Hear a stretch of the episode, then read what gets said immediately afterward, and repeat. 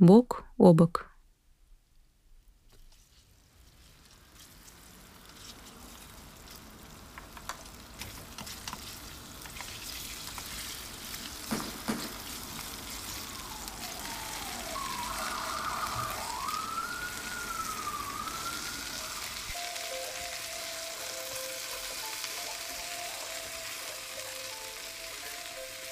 Татьяна стоит на кухне в ярком фартуке с ничего не значащей для нее надписью «Do what you like» и жарит котлеты.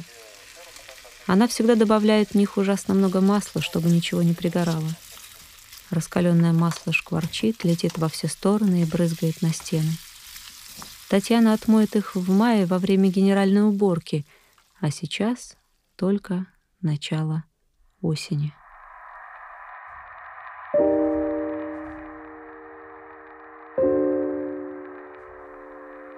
Они с Сергеем поженились 18 лет назад. Познакомились на последнем курсе института на дне рождения ее одногруппника. Встречались по вечерам то у Сережи дома, то у Тани. Съездили вместе на море, а потом вернулись и устроили свадьбу. Деньги тогда собрали родители, потому что никто из них двоих еще не работал, а пожениться уже очень хотелось.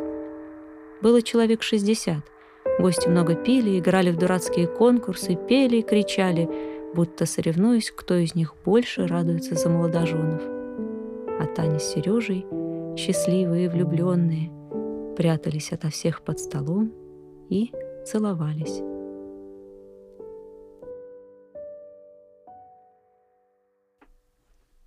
После свадьбы они сразу же въехали в квартиру, которую им подарил Сережин дядя-генерал — Первое время они подолгу валялись на диване, закинув друг на друга ноги, читали, обсуждали все и ничего, ели и спали.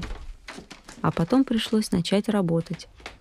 Ни Сереже, ни Тане работа не нравилась, но у Тани появилась веская причина свою бросить. Через два года после свадьбы родился Саша. Сначала они ужасно радовались сыну, даже слишком, никак не могли от него оторваться — носились по очереди к кроватке проверять, как он там спит, фотографировали его каждый день на память и все ждали, когда он уже заговорит. Но потом как-то слишком быстро устали. И не было понятно, от чего именно. От того, что они стали родителями или друг от друга. Им все казалось, что они не успели побыть молодыми, и оба они боялись об этом сказать. Таня обижалась на Сережу за то, что он не мог попросить свою неработающую маму иногда сидеть с внуком. Сережа обижался на Таню из-за того, что они не обсудили, хотят ли они ребенка. К моменту, когда Саша пошел в первый класс, они уже почти не разговаривали друг с другом. Только обсуждали, кто отведет сына в школу и поедут ли они в выходные на дачу. Смотря на родителей, Саша сначала думал, что это нормально для всех взрослых — не разговаривать. Но потом его стали звать в гости одноклассники, и он узнал, что чужие мама и папа иногда называют друг друга ласковыми именами, смеются вместе, ругаются, а потом мирятся. Саша вдруг понял, что у его мамы и папы произошло что-то, о чем они ему не рассказывают.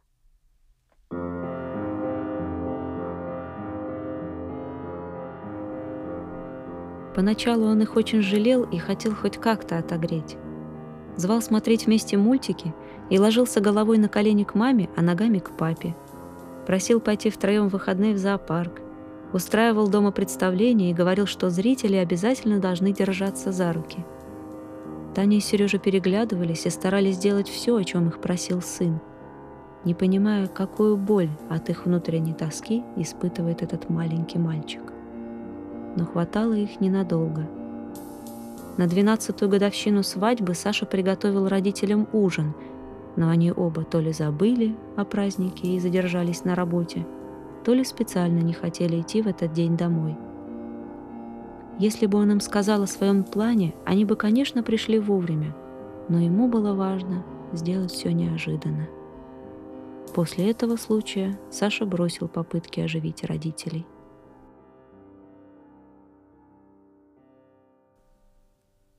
Сегодня Саша впервые ушел к другу с ночевкой. До этого он никогда не оставлял родителей по вечерам одних, потому что боялся, что, проведя столько времени наедине, они решат развестись. Этот страх появился у него давно и сидит в голове уже бессознательно, как что-то очевидное. Но на самом деле он хорошо понимает, что лучше бы маме и папе наконец-то разойтись. Недавно Саша решил, что нельзя больше так много заботиться о взрослых людях, поэтому сегодня он взял рюкзак и уже в дверях, надевая кроссовки, сказал, что будет ночевать у одноклассника. Стоило ему уйти, как в квартире вдруг стало нестерпимо пусто, как будто из нее вынесли всю мебель, и сидеть теперь можно только на полу.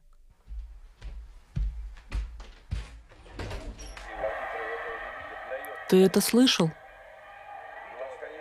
Спросила Татьяна, войдя в большую комнату, где перед телевизором развалился муж.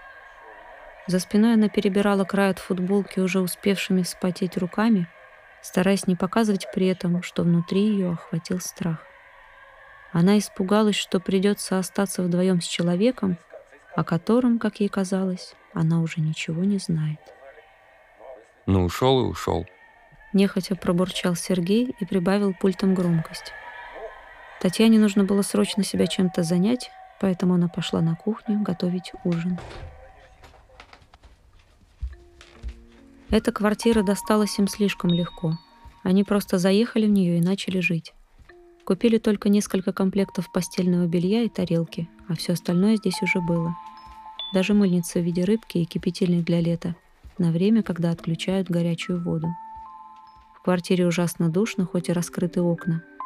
В спальне по полу разбросаны вещи, в ванной тоже накидана грязная одежда.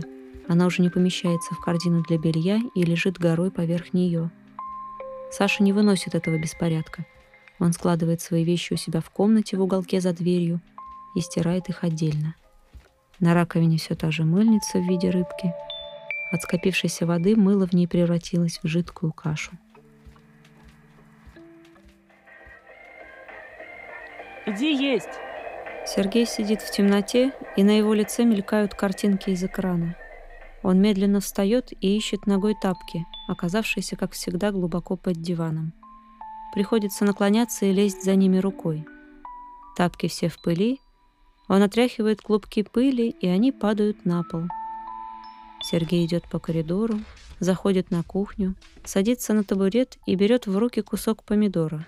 Откусывает, но как-то неудачно.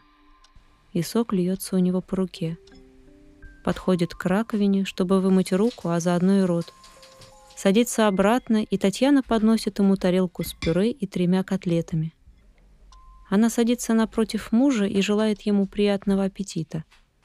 Обычно она этого не говорит, но ей вдруг хочется заполнить пустоту между ними, хотя бы на время этого ужина. Сергей громко жует. Первое время она этого не замечала, потом ужасно раздражалась внутри, а еще позднее стала прибавлять громкость у телевизора, чтобы заглушать звук. Это действие стало настолько автоматическим, что в какой-то момент она забыла, зачем оно нужно.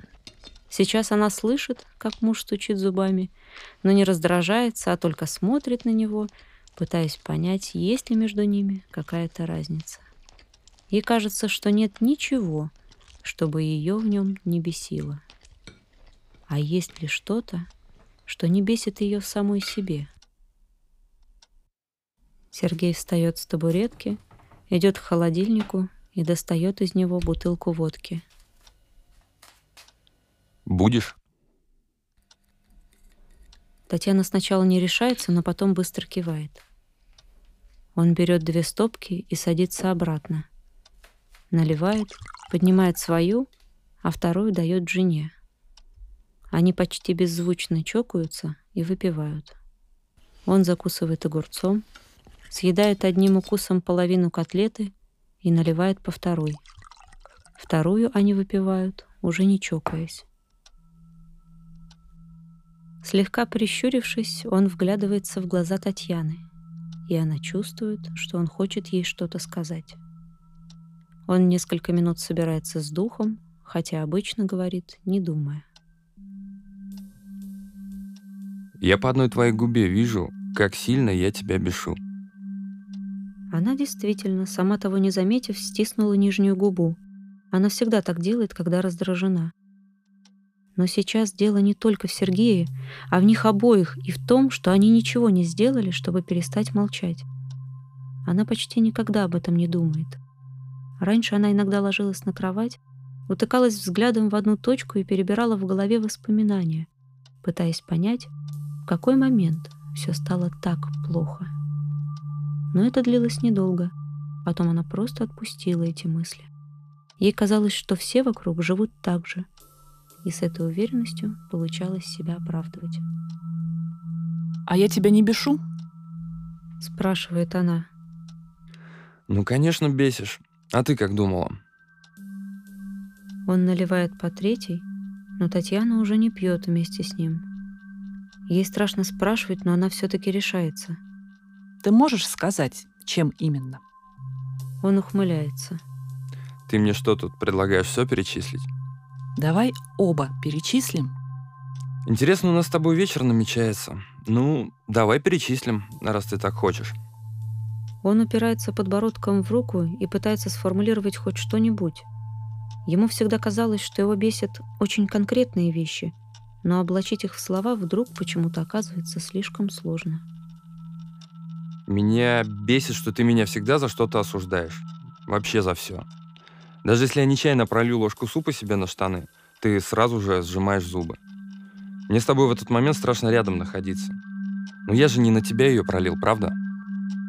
Татьяна теряется. Она и сама это знает, но чувствует себя беспомощной и хочет защититься. Вместо того, чтобы признать, что Сергей прав, она начинает быстрее думать и вспоминать что-нибудь, что сможет его уколоть. Слушай, но если бы ты ел по-человечески, я бы, наверное, так не делала. Но тебе вечно нужно мне насолить. Я тебе говорю, Сережа, я только что помыла стол. Ешь, пожалуйста, аккуратно. И у тебя как будто лампочка загорается. Все, сейчас я что-нибудь сделаю ей на зло. Да ну господи, Таня, сколько раз мне тебе объяснять, что это не специально? Ну неуклюжий я, да. Ну из-за этого злиться, что ли? Ты сейчас уронишь тарелку на пол, я тебе что-нибудь скажу? Она не знает, что сказать, и поэтому говорит ужасно банальную вещь вместо того, чтобы ответить честно. Как я ее, по-твоему, уроню, если я сама это все приготовила? Ты дрыхнешь там перед своим телеком, пока я тут корячусь у плиты. Ешь и опять к нему уходишь, а мне за тобой еще мыть. И что с того? Ты из-за этого не можешь случайно тарелку уронить, что ли? Это правило у тебя какое-то? Какое правило? Я ее не уроню, потому что это я все приготовила. От этой глупости он начинает закипать. Да ты, блядь, будешь теперь до конца жизни сидеть со своей тарелкой, как на иголках, и трястись, как бы лишнего движения не сделать. Не дай бог окажется, что я прав. Он прав, и она снова это понимает. Они так мало сказали друг другу из того, что накопилось, она уже чувствует, что у нее почти не осталось сил. Совершенно беспомощная Татьяна опирается головой о стену. Она начинает думать о том, что во всех их проблемах в первую очередь виновата именно она. Еще в начале их брака она поняла, что у них абсолютно разные ожидания от жизни. Но каждый раз, когда появлялись эти мысли, боялась себе в этом признаться. Ей казалось, что Сережа не оправдал ее юношеских надежд, хотя на самом деле она и сама их не оправдала, а винить его было проще, чем себя. Она вдруг вспоминает, как давно, когда она еще была Таней, они в первый раз поссорились из-за какой-то ерунды. Они тогда были у Сережи дома, и она убежала от него в комнату его родителей. Таня лежала на кровати, подогнув колени под живот, и так долго плакала, что совсем ослабла и уснула. А когда проснулась, Сережа обнимал ее со спины, прижавшись губами к шее. Они пролежали так несколько часов, и им обоим тогда казалось, что с любой проблемой можно будет справиться, просто обнявшись. Татьяна закрывает глаза, и по ее щекам стекают слезы. Они падают в тарелку с остывшей едой, которую сегодня уже никто не будет есть. Она зажмуривается, будто так он ничего не увидит, и понимает, что уже очень давно не плакала при муже. Я ничего этого не хотела, понимаешь? Шепчет она. Сергей подходит к жене и садится на колени, обхватив ее за ноги. У него трясутся зубы, и от этого он еще сильнее прижимается к ней. Он тоже ничего этого не хотел. Они сидят так, не в силах заговорить, чувствуя, что скоро все прорвется наружу. Татьяна вглядывается в лицо мужа. Она хочет погладить его волосы и тянется рукой, но задевает вилку, лежащую на краю стола. Вилка падает и со звенящим звуком ударяется о пол. Таня испуганно смотрит на Сережу, но он начинает смеяться. Они наконец-то смеются вместе.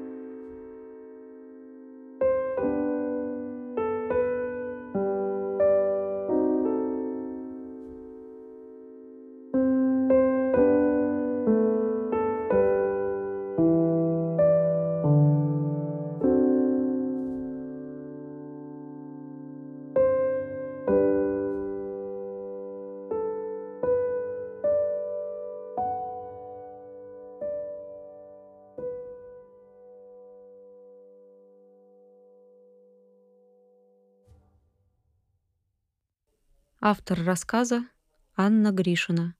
Композитор Лолита Цаликова. Татьяну и Сергея озвучили Наталья Калиникова и Радик Рахимов. За автора читала Екатерина Колесникова.